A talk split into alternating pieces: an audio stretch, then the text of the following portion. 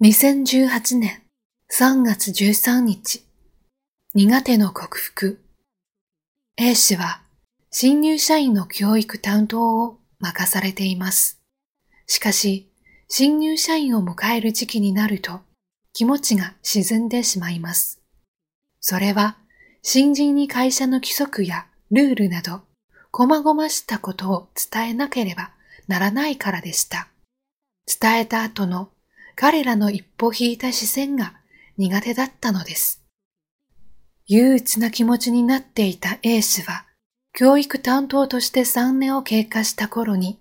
上司から言われた言葉を思い出しました。君は後輩や部下から慕われているが、自分をよく見せようとする気持ちが強くないか、と言われたのです。振り返ってみると、A 氏は、その場を楽しくすることは得意ですが、言いにくいことはできるだけ避けたいという思いを持っていました。嫌われたくないという気持ちから、周りの視線を気にしていることに気づいたのです。それ以来、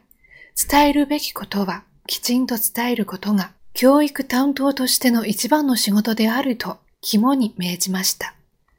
新人が組織の一員として成長する姿を見ることに喜びを見出して仕事に打ち込むようになったのです。今日の心がけ、伝えるべきことは伝えましょう。